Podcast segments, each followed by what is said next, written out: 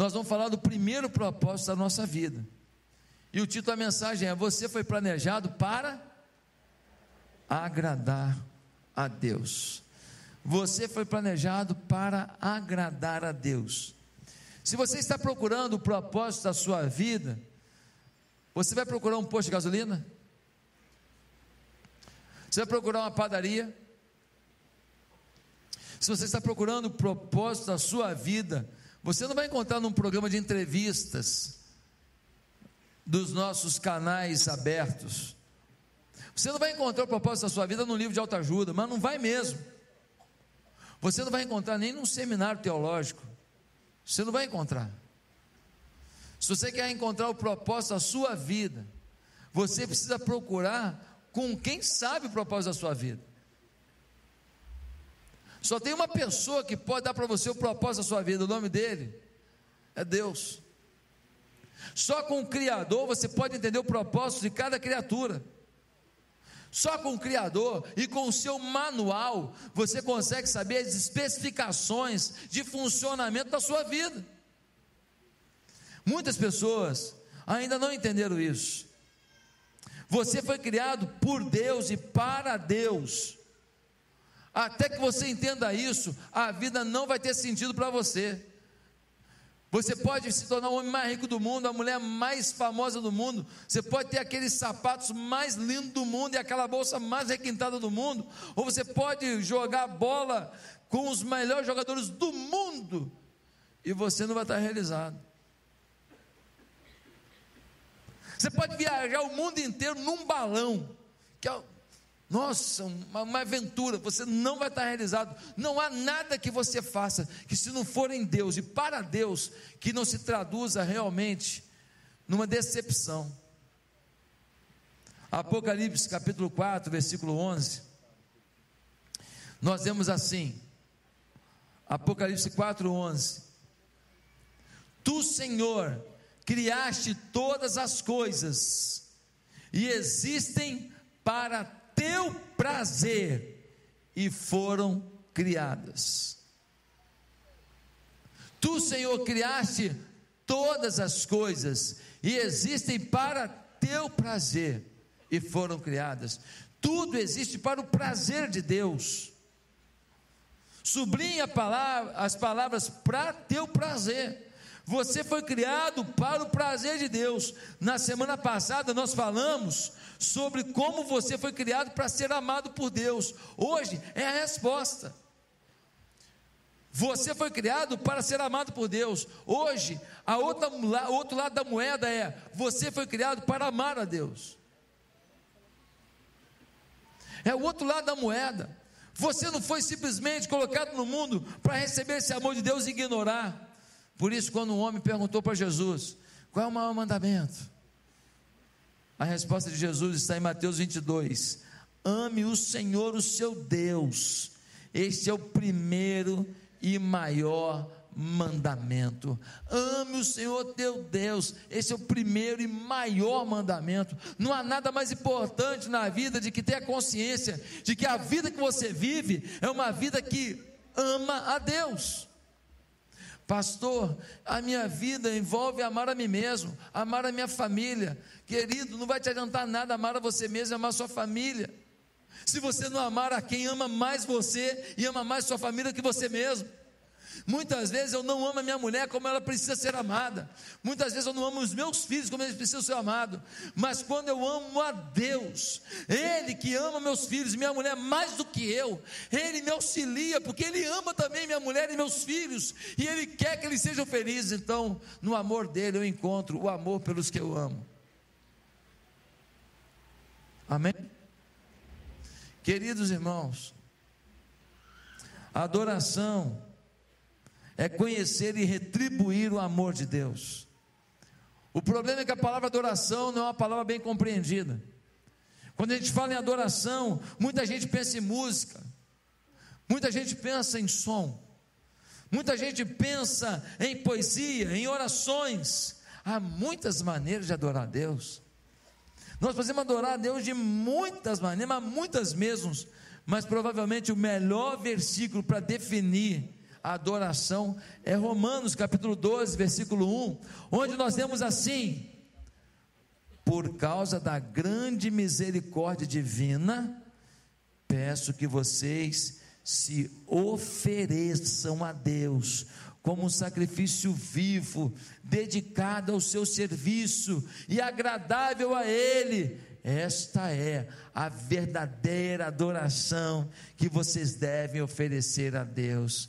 A verdadeira adoração não é nada que eu pratique, não é nada que eu empreenda. A verdadeira adoração, a adoração de verdade, é eu me oferecer a Deus como sacrifício vivo. Não é uma coisa que eu faço, é eu mesmo.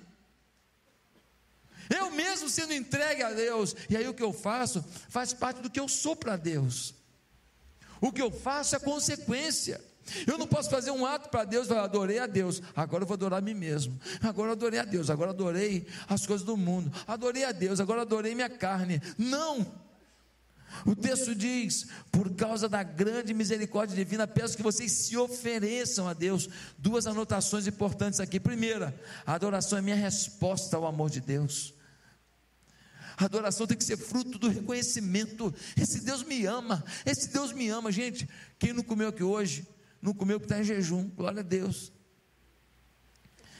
Mas eu acredito que todo mundo aqui tinha um pedaço de pão para comer hoje.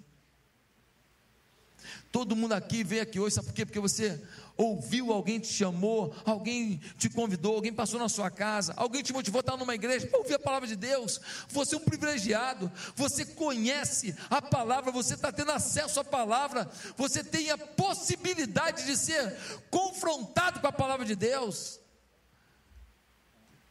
É o amor de Deus. Você podia agora estar numa situação muito pior. Você podia estar agora entregue a uma vida completamente distorcida.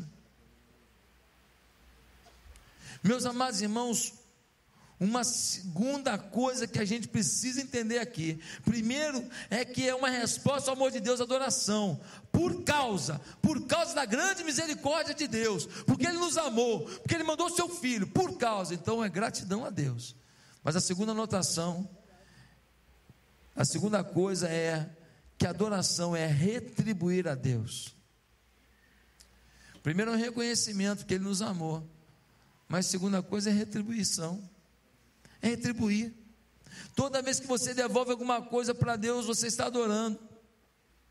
Toda vez que você devolve alguma coisa para o Senhor, você está dizendo: Deus, eu quero te adorar. Eu te pergunto: o que você pode oferecer a Deus? Que tem tudo. Ele tem tudo. Se Deus tem tudo, o que eu posso oferecer para Ele? É terrível você comprar um presente para quem tem tudo, não é? Você vai na festinha e quer levar um presentinho que seja útil para a pessoa. Aí você fala, roupa, a fulana tem no armário dela, não sei quantas roupas que ela nunca usou. Está lá ainda com a, com a etiqueta. Ah, joia, eu não tenho dinheiro para comprar. É, é, então vamos pensar em outra coisa. Fica uma confusão, fica ou não fica? Ah, vou levar a Bíblia. A Bíblia tem coleção de Bíblia. Ela tem Bíblia rosa, amarela, ela tem tudo. Ah, eu vou levar para ela um sapato. Sapato ela tem mais ou menos uns 30 pares de sapato que ela nunca usou. Fica uma dificuldade, queridos, o que oferecer a Deus que tem tudo?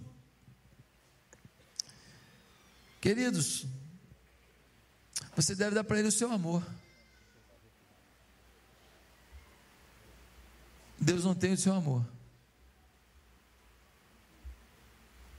Ele pode ter todas as montanhas, ele pode ter todos os mares, ele pode ter todas as coisas, mas tem uma coisa que ele não tem: o seu amor. Deus não está preocupado com a forma que você vai empreender alguma coisa para Ele, está preocupado se você o ama. A forma que você vai empreender alguma coisa para Deus é uma consequência do seu amor. Em Marcos, nós vemos assim: ame o Senhor, o seu Deus, de todo o seu coração, e de toda a sua alma, e de todo o seu entendimento, e de todas as suas forças. Marcos 12, versículo 30 diz: Ame o Senhor, seu Deus, de todo o seu coração, de toda a sua alma, de todo o seu entendimento, de todas as suas forças. Eu quero destacar aqui três modos pelos quais Deus quer que você o ame. Primeiro, Ele quer que você o ame intelectualmente. Segundo, Ele quer que você o ame apaixonadamente. Terceiro, Ele quer que você o ame de modo prático. Intelectualmente, apaixonadamente e forma prática. Não pode ficar na cabeça e parar. Tem que passar pelo coração, mas não pode ficar no coração. Tem que virar uma expressão das suas mãos. Quem está me entendendo? Eu amo os meus filhos. Um pai tem que amar um filho. Intelectualmente eu entendo isso. Mas quando eu demonstro esse amor aqui no coração, quando eu sinto amor por eles, quando eu olho para eles com aquela compaixão, quando eu vejo os meninos, eu fico preocupado com eles, atencioso com eles. Então aqui eu sinto a paixão. Mas querido, eu tive que levar para a escola, tive que levar para tomar vacina, tive que dar comida, tive que disciplinar, tive que ajudar, tive que perdoar, tive que perdoar e tive que perdoar. Sim ou não? Não é assim que a gente quer filho? Tem que ser prático. Não pode ser só intelectual ou emocional, tem que ser algo prático. Queridos irmãos, Veja que a verdade é que, mesmo que Deus tenha criado todo mundo, todo o universo e você, até três coisas que Deus não tem, a menos que você dê a Ele: Ele não tem sua atenção, a menos que você dê a Ele, Ele não tem a sua, e isso você faz com a sua mente. Ele não tem o seu afeto, a menos que você dê a ele. E isso você faz com a sua alma. E ele não tem as suas habilidades, a menos que você dê a ele. E isso você faz com as suas forças. Você dá atenção a Deus? Você está ligado em Deus? Você está preocupado com o que Deus está achando desse rumo que você está tomando? Você está preocupado em saber o que Deus espera de você? Você está realmente querendo entender os planos do Senhor e se encaixar? O seu trabalho é um bico perto do programa de Deus para a sua vida? Ou o seu trabalho é o centro da sua vida e o tempo que sobrar, Deus entra? Sua profissão, seus estudos, são bicos da sua sobrevivência ou são a fonte inspiradora da sua vida e Deus entra aí de vez em quando. Deus é a sua garantia ou é o seu extra? Deus é sua fonte principal de provisão? Ou é um por fora, um frila?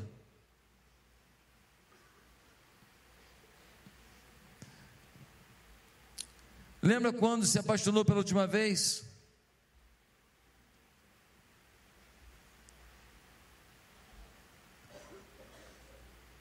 Aqueles que são casados aqui, é bom lembrar para retomar, se perdeu no caminho. A gente quer ficar perto. A gente quer ver, a gente quer tocar. A gente se alega com pouca coisa. Quando me apaixonei pela Bianca, só estar tá perto dela, pegar na mão da Bianca, oh meu Deus. Pegava na mão, meu Deus do céu, oh, que alegria. Quando ele está apaixonado, fala a verdade. Você fica com a pessoa até as 11 horas da noite, aí você pega o carro e você vai para sua casa. Quando chega em casa, você faz o quê? Telefone. Aí tinha uma época que o pulso, a partir de meia-noite, não sei se é assim ainda, a partir de nove horas da noite, é um pulso só. Lembra isso? É assim ainda o telefone fixo? Acabou? Mas era assim, não era um pulso só?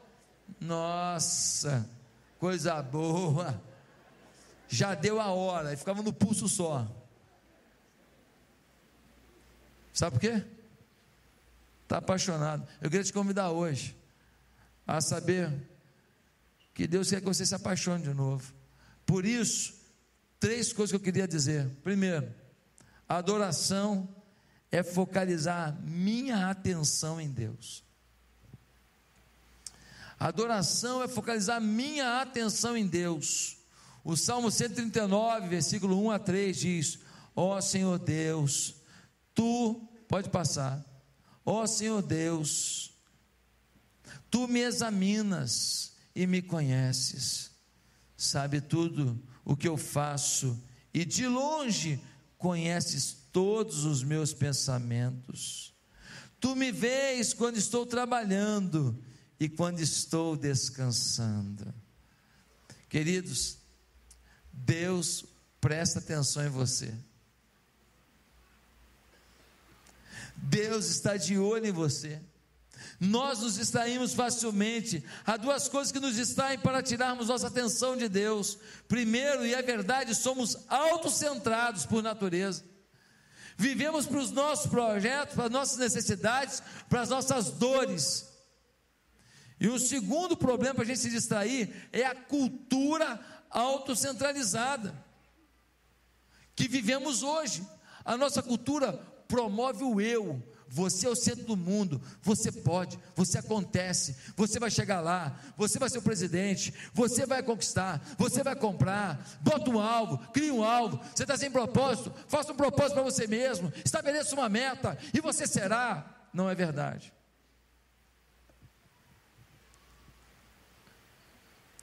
Eu só vou me realizar se o propósito de Deus cumprir na minha vida. Porque a minha realização pessoal, ela é inferior ao propósito de Deus.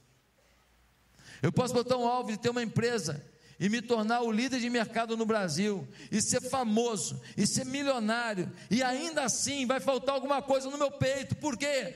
Porque eu tive realização pessoal, mas eu não tive significância, eu não tive um propósito de Deus na minha vida, eu não me senti útil para Deus, eu não senti que Deus estava fluindo em mim. Significado é algo maior do que sucesso. Queridos irmãos, Romanos 8, 7 diz assim: focalizar em si mesmo é o oposto de focalizar em Deus. Qualquer pessoa completamente concentrada em si ignora Deus e acaba pensando mais em si mesma do que em Deus. Romanos 12, versículo 2, nós vemos assim: não se tornem tão bem ajustados à sua cultura, a qual vocês se moldam, mesmo sem pensar. Em vez disso, fixem sua atenção em Deus. Eu preciso trabalhar a minha mente para focar em Deus. Eu preciso estabelecer na minha mente a vontade de conhecer mais de Deus. Eu preciso querer estudar mais de Deus, avançar com Deus, descobrir novas coisas de Deus.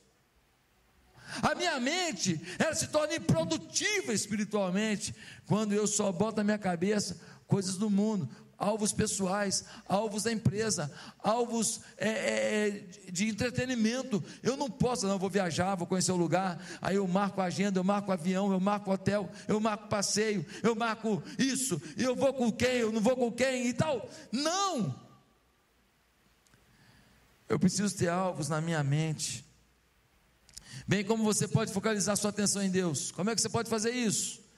Primeiro, você pode começar estabelecendo um período de tempo diário com Deus.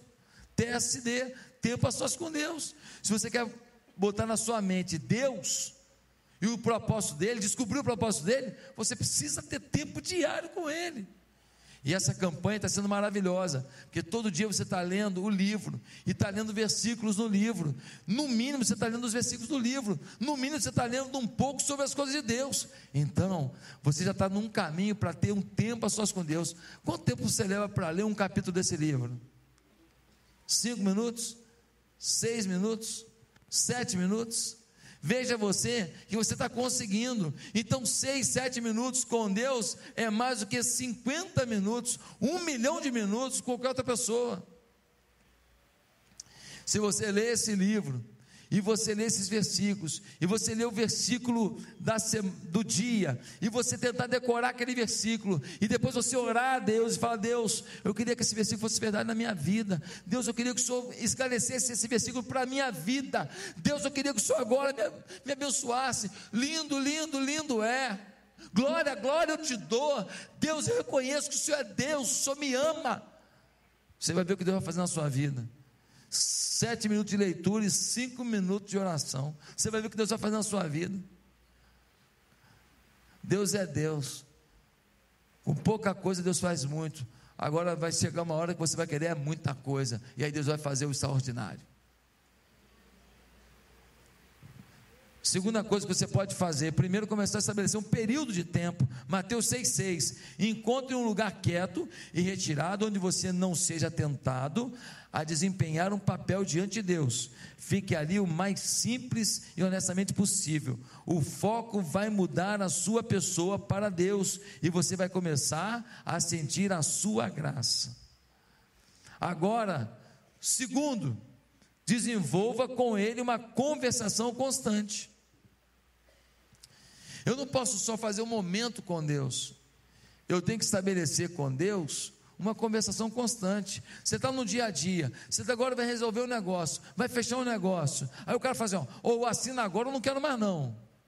Aí você com medo de perder um negócio. Não. Querido, eu vou no banheiro. Pô, mas na hora de assinar, tu está com vontade. Número um, número dois, número 50. Vai no banheiro, fecha a porta, fala, Deus, o que, que eu faço? O que, que eu faço? Manda esse cara embora e digo que na pressão não vou fechar nada, só amanhã que eu vou conversar depois de uma noite de sono. Assino agora ligo para alguém primeiro, chamo alguém para a mesa de negociação, pergunto para alguém do segmento desse cara, se conhece ele, para saber se ele vale alguma coisa mesmo.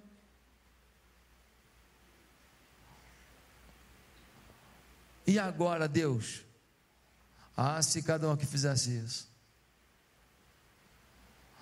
Ah, se cada um aqui fizesse isso. Ah, se a gente faz. Banheiro.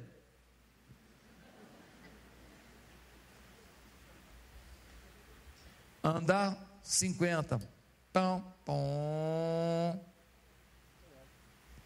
Entra na sala do trono, pergunta para Deus: muito beijo não seria dado, muita bebida não seria tomada muito negócio não seria fechado, muita prostituição não teria acontecido, muita empresa não teria fechado, muito casamento não teria acabado, muito filho não teria desrespeitado o pai, muito pai não teria desrespeitado o filho, muita tragédia tinha sido evitada, muito acidente de trânsito não teria acontecido, muita menina tinha casado com um carabaneiro, muito rapaz tinha casado com a menina ordeira, muito milagre tinha acontecido, e o reino de Deus tinha sido implantado. Aleluia.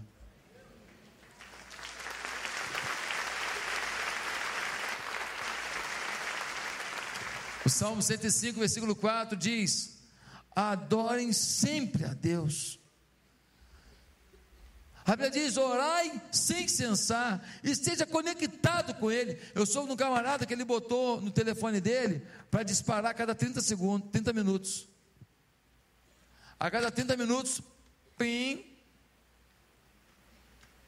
E ele, onde estivesse, fez um pin, ninguém notou, mas ele sabe o que é o pin. O pin do relógio dele, a cada 30 minutos, significa lembre do seu Criador. E aí ele ali, está ali, trabalhando, está jogando bola, e então a bola veio, então, sentiu habilidade, né? Só de eu fazer assim já. Então, aí, ele está ali jogando bola, e aí ele está pensando o quê? Deus, obrigado, porque eu tenho, tenho condição de jogar uma bolinha. Ele está comendo ali, uma coisa assim, muito light, um sonho. sonho é quase uma fruta, dá em árvore. Ele está comendo um sonho ali, está comendo um sonho. Aí, pim, ele lembra da dieta? Não. Ele fala, Deus, obrigado, porque eu consigo sentir o sabor desse sonho. Você está entendendo? Ele está brigando com o filho dele. Pim.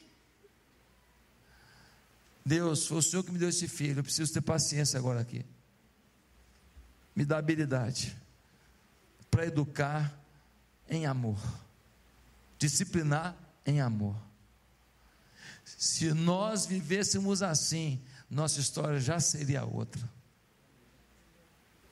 Queridos irmãos, quando você faz isso, muda a sua vida. Quantos aqui fazem isso? Isaías 26, versículo 3, diz assim: Tu, Senhor, guardarás em perfeita paz aquele cujo propósito está firme em ti. Tu conservarás em perfeita paz aquele cuja mente, cujo propósito, cuja pessoa está conectada com o Senhor. Ele está com a mente voltada para o céu. Tem muita gente aqui que perdeu as melhores chances. E tem muita gente aqui que desperdiçou muitas chances, porque não estava conectado com o céu. Mas hoje você pode tomar a decisão de manter a sua mente atenta em Deus. Amarás o teu Deus com toda a tua mente, diz a Bíblia.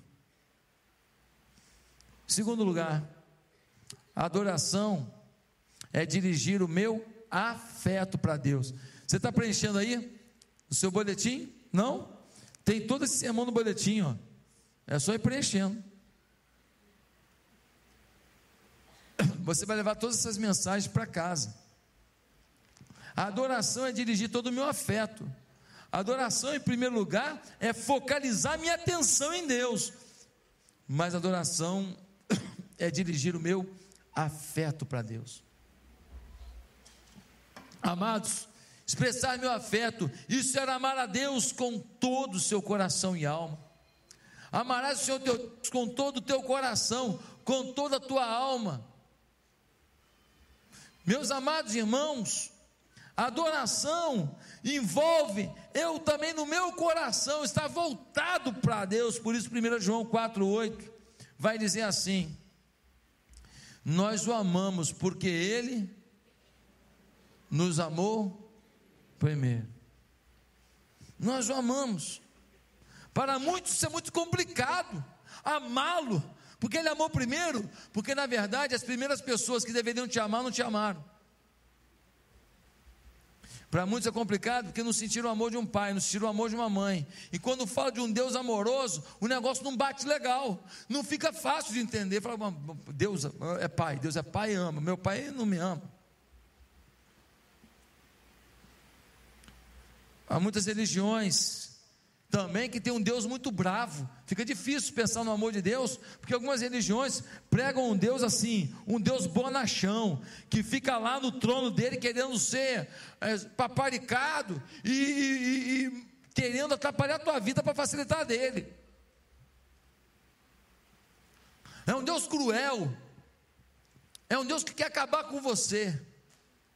É um Deus que, se você não cumprir as exigências, Ele não tem perdão para te dar, Ele tem é fogo para te queimar. A essência do Evangelho não é o inferno com o fogo do inferno reservado para quem não quer Deus. É o contrário, é a expectativa de que você responda ao amor de Deus e à eternidade no céu, ao momento que você quiser. Deus não desiste de ninguém, você que pode desistir de Deus. Veja bem, 1 João 4,8: Nós o amamos porque Ele nos amou primeiro. A coisa mais importante que você pode aprender na vida é que Deus o ama, e que Ele já te amava quando você nasceu. E porque Ele te ama, Ele está muito preocupado com você. E por mais que você sofra situações nessa vida, Deus continua olhando para você, o favor dele está sobre você. E você diz, mas pastor, minha vida não está fácil. Eu não estou dizendo que a facilidade significa amor. Muitas vezes, um pai determinado, trabalhador, o seu filho está na sua casa, mas a vida não está fácil para eles. Isso não quer dizer que o pai não ama. Muitas vezes um pai não tem condição de comprar um arroz com feijão, um pedaço de carne ou um ovo frito para um filho. Ele está passando dificuldade. Ele mora num país cruel. Hoje na Venezuela, com esse, essa coisa terrível que está acontecendo lá, as pessoas estão virando lata de lixo para comer. Uma fome, um negócio de doido. O pai ama, ele só não teve condição de dar. Às vezes, o pai ama, tem condição de dar, mas sabe que o filho não está preparado para receber, sim ou não?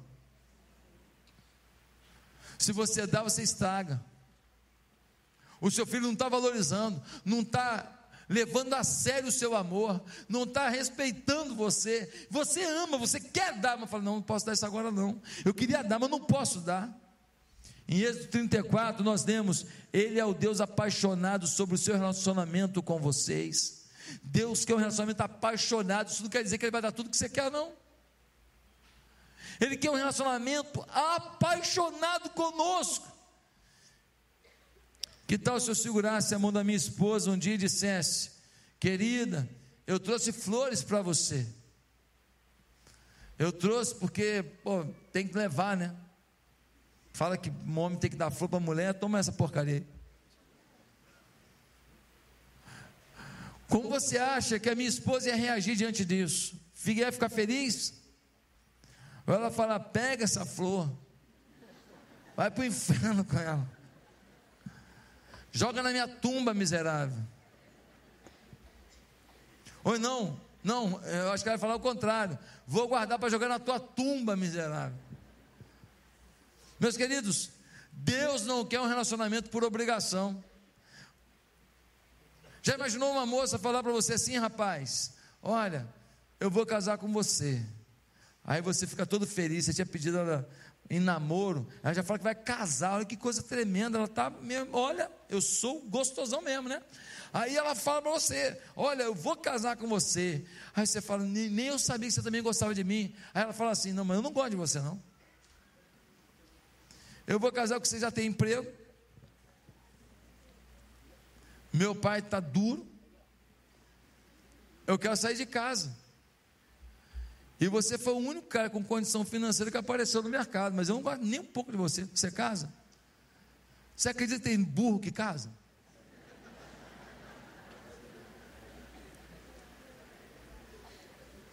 Tem burro que casa. Vai passar a vida inteira, não é? Porque ela vai falar o que para ele? Eu te avisei que eu não gostava de você. Deus não quer isso não, querido.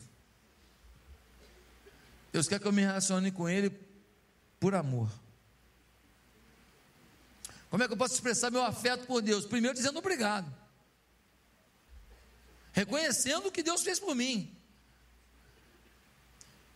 Eu nasci lá em Taubaté, São Paulo uma cidade do interior, cidade do Monteiro Lobato, da Celi Campelo, tomo banho de lua, um frio danado, uma miséria danada, o meu pai comeu uma pomba com a minha mãe, pombinha dando mole, eles assaram a pombinha, meu pai acostumado na roça, matar bichinho, matar rolinha e comer, comeu na pomba. Meu pai veio para o Rio de Janeiro, eu tinha um ano de idade. Fui criado em Marechal Hermes, estudei em escola pública.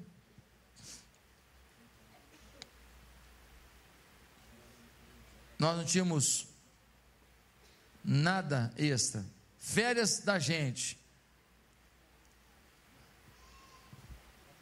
Ia de ônibus da Itapemirim até Vitória. Chegava em Vitória, a gente ia para casa dos parentes, ficava pulando de casa de parente para casa de parente.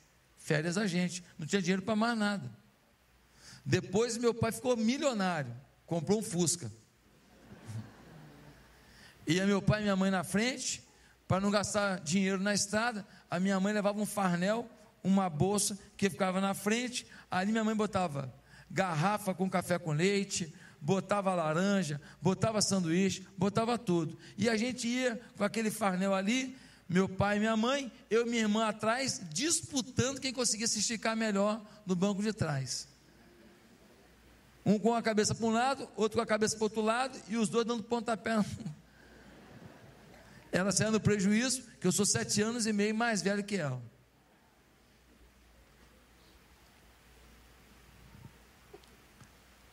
Assim foi a nossa história. Na simplicidade.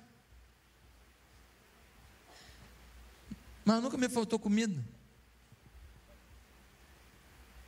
Ah, pastor, mas você não tinha farto. E daí que eu não tinha? Gente, eu não sei por que, que a gente fica. É, é, às vezes tem gente que fica se sentindo mal porque o outro teve mais. Se o outro teve mais, o problema é dele. Eu tinha felicidade com o que eu tinha. Na escola pública, quando tinha macarrão com salsicha, eu detonava. Pô, macarrão com salsicha era comigo mesmo. Pô, macarrão com salsicha. O dia que era arroz com peixe, meu Deus. Arroz com peixe era caviar para mim. Caviar. O dia que era arroz, feijão e ovo, só o ovo. Arroz com feijão já tinha nem em casa. Comi ovo cozido. Qual é o problema? Por que, que eu sou menor que os outros? Porque a minha vida. Não, Deus foi maravilhoso. Meu pai me amava, minha mãe me amava, fui criado no Evangelho, Deus me abençoou, pude estudar, estudei na escola Paraguai, estudei na escola Leonor Posada, depois ganhei uma bolsa para estudar o ginásio lá no Colégio Souza Marques. Fiz de quinta ou oitava série no Souza Marques. Fui o melhor aluno, o melhor aluno de toda a oitava série, de todo o colégio. Aí me deram bolsa para o segundo grau todinho. Mas aí meu pai foi morar na ilha. Foi pastorear na ilha, a igreja Batista de Tauá. Aí ficava longe. Aí eu perdi essa bolsa para o segundo grau todinho. Na época era segundo grau, agora é ensino médio, né? Era segundo grau. Aí perdi a bolsa, mas aí fui estudar lá. Aí conseguiram lá um, uma indicação. Eu fui estudar num colégio, colégio Newton Braga. É um colégio da aeronáutica. Quando você entra na ilha, tem um avião, aquele colégio ali, estudei ali. E meu pai teve condição de pagar aquela escola. E eu estudei. Depois fiz faculdade. E eu fui fazer uma faculdade, uma faculdade cara, a PUC. Eu fui fazer informática. O melhor curso do país de informática da época era a PUC. Mas eu não tinha dinheiro. Meu pai não tinha dinheiro para pagar a PUC. Você sabe o que aconteceu? Eu tive bolsa integral. Meu pai pastor, uma instituição católica, não teve problema nenhum. Eu tive bolsa integral. Na verdade, era um crédito integral, um crédito cativo. Então, esse cativo, o que acontecia? Eu ia pagar depois. Só que eu fui contratado por uma multinacional. E aí eu me formei. Aí, um ano depois, eu comecei a pagar. Inflação de 50% ao mês. Você sabe o que aconteceu? Eu paguei o primeiro mês, foi apertado. No segundo mês, foi apertado. Terceiro mês, mais ou menos. Então, não. quando chegou no sexto mês, estava ridículo para me pagar. Sabe o que eu fiz? Eu falei, quitei. Eu quitei, deixa eu dar uma chance para alguém estudar aqui também. Eu paguei com os pés nas costas, inflação de 50% ao mês, e o preço era fixo, não era reajustado. Então não posso chamar de crédito isso, foi uma doação. Eu nunca fiquei um dia desempregado. Eu só posso ser grato a esse Deus. Se eu tivesse ficado desempregado um dia, também tinha que ser grato a Deus. Se eu tivesse passado uma dificuldade, tinha que ser grato a Deus. Se meu pai tivesse, tinha que ser grato, porque todo mundo tem motivo para agradecer. Agora, você não reconhece que Deus te ama, não? Você não reconhece nada que Ele te deu? Você é ingrato desse jeito, você não consegue ver. Eu consigo ver. Eu sou um milionário assim, espiritualmente pensando de onde eu estava, e hoje eu tenho condições de dar para meu filho a escola, o iogurte, que eu não tinha. Era lactobacilo com aquele leite. Limpava aquela porqueira, botava leite de novo. Quem comeu aquilo? Levanta a mão aí. Vamos lá. Os pobres comigo, feliz, feliz da vida, não é? Aquilo era forte, deu sustância para a gente, inteligência. Esse iogurtezinho de hoje não é bom igual o nosso, não. Esses riquinhos não sabem, não. Ei, aprenda a rir da vida. Aprenda a se alegrar com o que você tem. Ei! Tem um Deus que te ama, te abençoa. Agora você não reconhece isso? Você acha que você é que é a bola da vez, você que faz tudo? Não. Deus quer que você tenha uma vida apaixonada por Ele, que você se entregue ao amor por Ele. Mas sabe o que te atrapalha? O medo. O medo. Tem medo de entregar sua vida para Deus, porque se entregar totalmente, aí vão te chamar de maluco religioso. Se entregar totalmente, você vai virar um fanático, nem o que você viu na televisão. Se eu entregar totalmente, eu vou ter que ser daquelas pessoas que quando fala, fala assim: Jesus. Não sabe falar mais Jesus, é só com arrepio. E aí você tem medo de se entregar, porque aí você vai se tornar uma pessoa menos inteligente. Ei, inteligente é ser apaixonado por Jesus. Inteligente é falar Jesus, ou então falar Jesus, do jeito que sair, saiu. Mas você sabe que Ele está aqui, que Ele é bom para você, que Ele te ama. Ah, meus irmãos, Deus gosta do, de você do jeito que você é. Deus gosta de você do jeito que você é. Teve uma, uma DJ americana, ela era feminista, e ela tinha ódio de igreja, Aí a amiga dela convidou ela para ir na igreja. Finalmente ela foi. Adivinha o sermão do pastor no dia. Olha o texto: Mulheres, sejam submissas a vossos maridos. Cara, pensa num negócio desesperador. Quando o pastor anunciou o texto, a menina que levou essa DJ que chama Liz Curtis Hicks, ela falou assim: Ai, papai, deu ruim. Queridos, o pastor foi falando, e a amiga dela, furiosa, ai, ai, ai, ai, ai.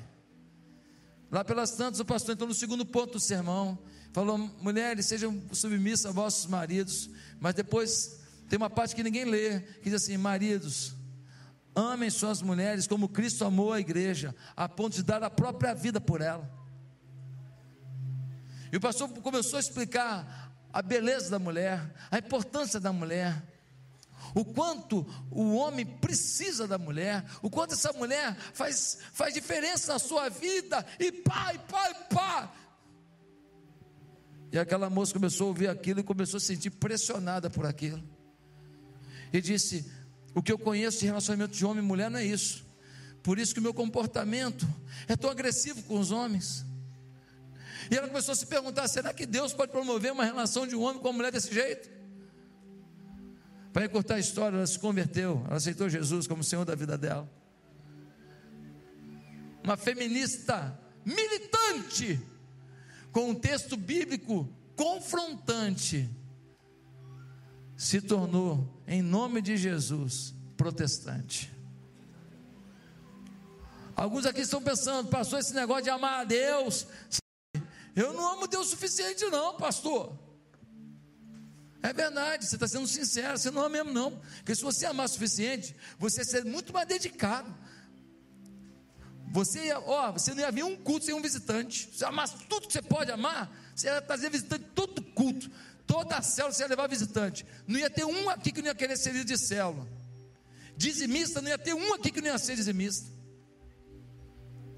Oferta, você tem o maior prazer. Você ia ganhar um dinheiro esse assim, vai, ah, ah, vou ficar com um, um, pedaço, outro pedaço, vou dar de oferta. Ai, que bom poder ofertar, poder fazer além do meu dízimo. Você ia se apaixonar pelo reino. As pessoas que você conhece, você não ia fazer uma coisa que não fosse para trazer pessoas para a igreja. Eu agora estou mudando, mudei. Aí lá tem um lugar para caminhar. Aí eu fico fazendo caminhada lá, porque na praia você não sabe quem mora perto de você, né? Na praia você encontra gente tudo quanto é lugar. Mas aí eu estou caminhando lá. Eu vou caminhando fazendo oi.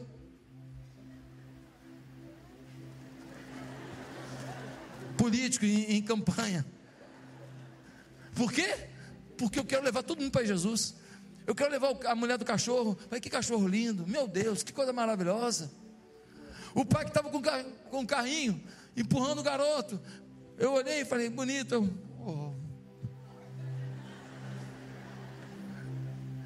Eu quero que de alguma maneira eles vão marcando a minha cara. E daqui a pouco, quem sabe, eu vou ter chance de falar para eles: Eu amo Jesus. Ele mudou a minha vida e pode mudar a sua. Mas em último lugar, adoração é usar minhas habilidades para Deus. Irmão, não adianta você saber quem Deus é na sua vida, que Ele te ama, que você tem que amá-lo. Não adianta você se sentir, se você não sair do sentimento para ação. Amar a Deus é pegar suas habilidades e colocar nas mãos de Deus. A minha esposa gosta de ouvir: Eu te amo. Eu procuro falar isso para ela. Mas quando eu estou lá lavando um chão para nossa casa ficar mais arrumada no meio daquela obra toda, eu estou dizendo para ela: o nosso ambiente de moradia é importante para mim. Conte comigo para manter nossa casa limpa. Eu brinco com ela, pô, Bianca, isso aqui, mas é porque eu quero que nossa casa seja aquilo que ela sonhou. Eu quero que ela se sinta ali do jeito que ela planejou. Eu quero que ela se sinta amada ali. E a minha, minha forma de amar também é servir. Aqui nessa igreja, eu faço de tudo para tudo acontecer da melhor maneira. Eu ralo aqui e às vezes eu não, eu não acerto, eu erro. Você me perdoe. Mas é porque minha forma de expressar amor é trabalho. é sacrifício, é entrega. Colossenses 3, 23. O que vocês fizerem, façam de todo o coração, como se estivessem servindo ao Senhor e não às pessoas. Tudo que você faz, você deve fazer para Deus. Você vende pipoca para o pipoqueiro, para o dono da carrocinha, Venda como estivesse vendendo para Deus. Você varre o chão, varra como estivesse varrendo para Deus. É isso que a Bíblia diz. Eu tenho que exaltar a Deus com tudo que eu faço. As pessoas têm que ver a glória de Deus na minha vida em tudo que eu faço. Ser um corretor de imóveis, ser um corretor de carros, ser um, não minta. Glorifique a Deus. Não engane. Não faça molecagem. Faça para Deus e Deus vai te honrar. Você está montando uma empresa, você está fazendo um negócio, você está pensando no aplicativo que eu falo tanto aqui, dos aplicativos milionários que vão surgir aqui dentro. Eu falo sempre aqui e vão surgir mais de um.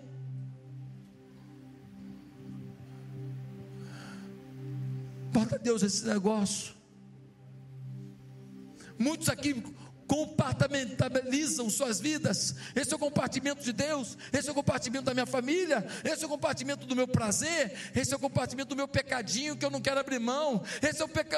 é o, é o compartimento dos meus amigos de fora da igreja, que com eles eu tenho que viver de um jeito que é agradável a eles. Ei, está errado. Não é o que você faz que importa, mas quem o faz mas para quem você o faz? E tudo que você faz com seus amigos, sozinho, com a família, você faz para Deus. Não é o que você faz, mas para quem você faz. Queridos, Romanos 12 vai dizer: pegue sua vida diária e comum, seu dormir, seu comer, trabalhar e passear, e ponha diante do Senhor, como o quê? Como oferta. Como oferta. Pega tudo que você faz, bota diante de Deus como oferta. Quando eu vou jogar bola, amanhã, em nome de Jesus. Eu estou cuidando ali do corpo, mas eu estou batendo papo com alguém, eu estou incentivando. E um cara que fez uma jogada errada, eu falo assim: pô, valeu, vamos tentar de novo. Ele está aprendendo que ele é importante para mim. Um incentivo desse, com perna de pau, pode ser mais importante. O maior elogio que ele recebeu no mês inteiro, porque está tudo ruim na vida dele. E um incentivo para uma jogada no futebol, de uma brincadeira, pode ser uma expressão de amor que vai mudar a vida dele. Querido, a verdade é que todos adoram alguma coisa. Todo mundo aqui adora alguma coisa. Quem não está adorando a Deus com todo o seu coração, alguma coisa você está adorando. Se você não está adorando a Deus de todo o coração, eu te garanto. E você quer que eu saiba o que, que você está adorando? É fácil para mim. Eu descubro hoje o que você está adorando, mas fácil, mole, mole, mole para mim. Traz para mim o extrato do seu cartão de crédito e traz para mim a sua agenda. Me diz aonde que você foi, o que, que você fez e me diz aonde você gasta seu dinheiro. Eu te digo certinho o que, que você adora. É mole saber o que você adora. Você adora aquilo para quem dedica sua atenção, sua atenção primeira, seu afeto primeiro, para quem você entrega suas habilidades. Queridos, eu queria contar uma experiência final para acabar essa mensagem. O pastor Joel Morgan, ele planejou uma, vi uma visita aos missionários no leste europeu. E ele perguntou para os amigos: o que vocês acham que eu devo levar de presente para eles? Aí os caras falaram assim: ah, leva alguns guloseimas, porque no leste europeu não tem para comprar. Aí ele pegou manteiga de amendoim, pudim de tapioca, balas, doces, caixinha de leite e suco de fruta. E chegou na Romênia. E ele ficou lá com a família de missionário. Ele ia embora, ele falou assim no último dia: Ei, que tal, já que eu não vou estar aqui com vocês na época do Natal, e vocês comemoravam Natal numa boa lá nos Estados Unidos, que tal a gente fazer um Natal antecipado aqui? E aí eles organizaram um Natal antecipado. E aí ele pegou a sua mala e falou: Olha, eu trouxe aqui algumas coisas. Eu vou ser hoje aqui o, o Papai Noel, você aqui o, o Jesus, né? Eu vou dar um presente para vocês aqui. E aí ele perguntou assim, para as meninas adolescentes do missionário: se você pudesse ganhar alguma coisa dos Estados Unidos, o que você queria de mais importante ganhar dos Estados Unidos? Resposta das meninas: doces, balas, Que tipo? Ele perguntou. E a mãe disse: As meninas adoram manteiga de amendoim. E ele tirou da mala a manteiga de amendoim. Deu um nó na garganta do próprio pastor. E aí ele, impulsionado pelo Espírito Santo, falou assim: Poxa, uma vez já é coincidência demais, duas vezes eu não vou tentar, mas ele, impulsionado pelo Espírito, secando uma lágrima, perguntou à mãe: E que item de lá, da casa, fazia o seu dia brilhar? O que, que você gostaria? E ela disse calmamente: Eu sinto muita falta dos sucos de fruta.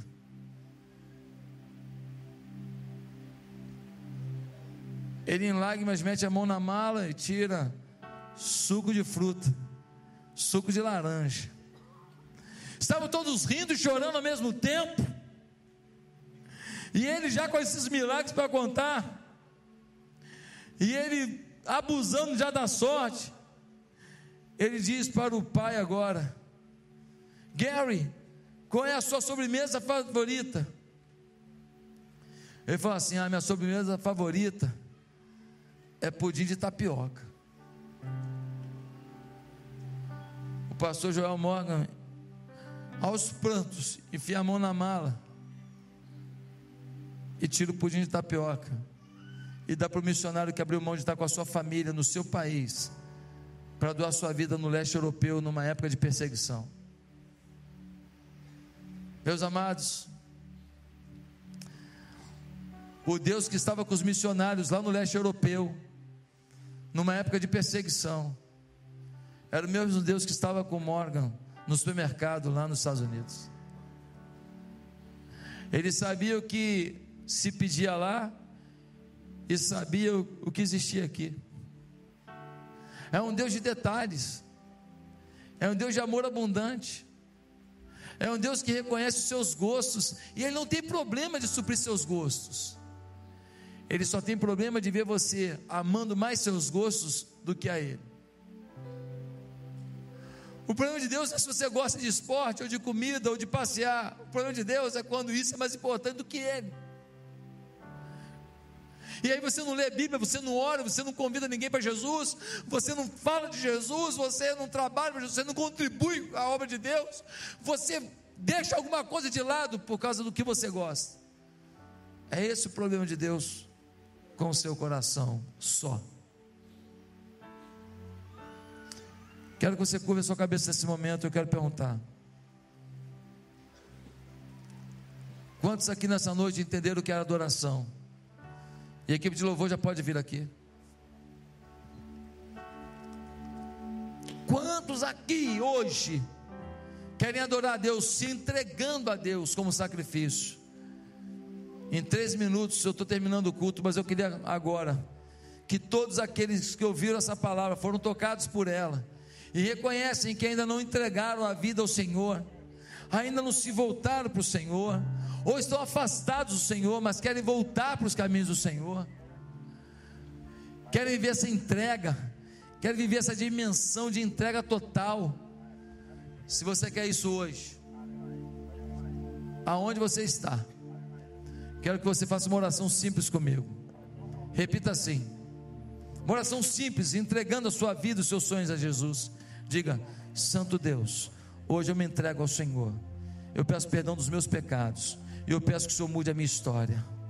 E eu peço, meu Deus, meu Deus, que eu viva por louvor da tua glória. Que eu te adore em espírito e em verdade. Que eu te adore com minha mente, com meu coração, com as minhas mãos, intelectualmente, apaixonadamente e também com as minhas forças. Deus, o segredo da vida começa no Senhor, termina no Senhor. Eu reconheço isso hoje. Faz um novo momento na minha vida em nome de Jesus. Amém.